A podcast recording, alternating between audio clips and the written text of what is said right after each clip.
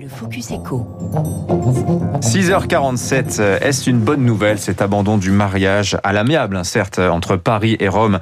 Mariage entre les chantiers de l'Atlantique et l'italien Fincantieri. Certains s'en réjouissent, notamment euh, dans la région de Saint-Nazaire.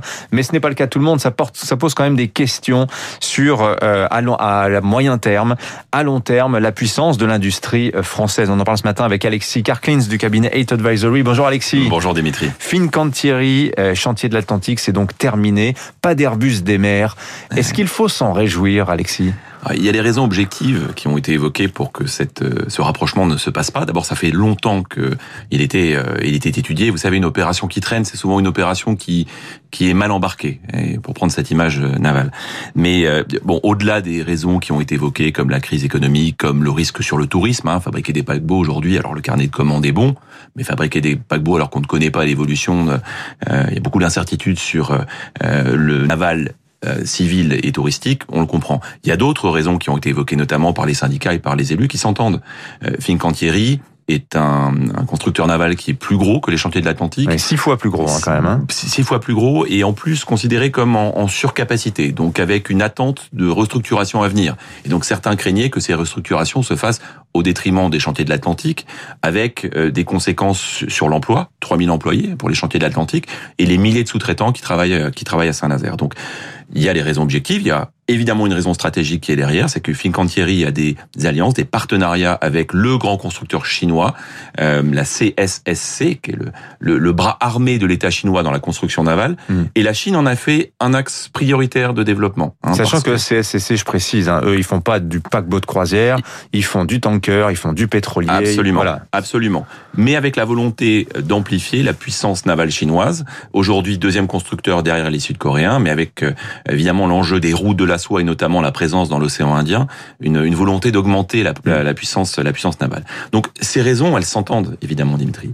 Maintenant, euh, on peut se demander. D'abord, on a parlé de la fin de l'Airbus des mers, et c'est vrai qu'il y a une forme d'Airbus des mers qui, qui n'aboutira pas. Et puis il y a une dimension qui est finalement peut-être plus cachée, qui est cette, ce protectionnisme déguisé.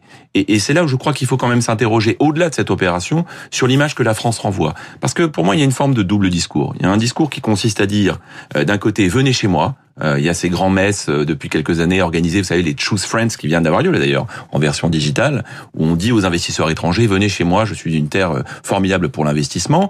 On se réjouit aussi quand on voit des groupes français qui partent à l'étranger et qui font des acquisitions, et quand ces groupes français se renforcent, on célèbre la, la puissance française, et dans le même temps, il ne faudrait pas qu'on on envoie un signal aux investisseurs étrangers, leur dire, bah, attention, à chaque fois que vous investissez chez nous, hmm. l'État va pouvoir regarder. Peut-on tirer vraiment une leçon générale de cette affaire euh, Fincantieri, chantier de l'Atlantique, qui est un dossier compliqué. Certes, la France a émis des conditions particulières à Fincantieri, par exemple, le plus 1% de capital euh, que l'État français apportait à Fincantieri pour avoir la majorité. Il y avait le risque qu'on le retire s'il y avait une menace sur l'emploi à Saint-Nazaire. Bon, arriver dans une société avec le couteau de l'État sous la gorge, c'est sûr que c'est pas évident. Mais il y a aussi la dimension européenne, c'est-à-dire que l'Europe disait à Fincantieri, on va regarder en termes de concurrence, peut-être faudra-t-il envisager des cessions en Italie, comme dans l'affaire Alstom Siemens. C'est la responsabilité de Bruxelles dans le dossier. Alors, elle, elle est importante parce que c'est d'ailleurs un élément qui a été évoqué et les sénateurs qui regardaient le projet depuis quelques années, qui avait sorti d'ailleurs un très très bon rapport, euh, très bonne publication euh, à la fin de l'année 2020, justement faisait référence à ce blocage de Bruxelles. Il est clair qu'aujourd'hui, ça pose aussi la question de la d'une certaine philosophie économique, de la difficulté à faire émerger euh, des gérants, des gens européens, parce que on parle de souveraineté. Et aujourd'hui, la souveraineté, c'est un terme qui est connoté très positivement. Euh, on a parlé bien sûr de la souveraineté médicale, on l'a vu avec l'affaire des masques, avec l'affaire du paracétamol, euh, avec l'affaire maintenant des vaccins. Et vous allez voir qu'on ne va parler que de souveraineté médicale dans les prochains dans les prochains mois avec cette guerre des vaccins qui est en train de en train de naître. Euh, on a même parlé de la souveraineté alimentaire dans le cas de Couchetard euh, Carrefour, cet autre projet qui a été bloqué par euh, par le gouvernement, euh, ce que ça pose, c'est plutôt cette philosophie est-ce que la France est le bon niveau? Car quand on parle de souveraineté, il y a la partie défensive, on se protège, mais il y a aussi la partie offensive.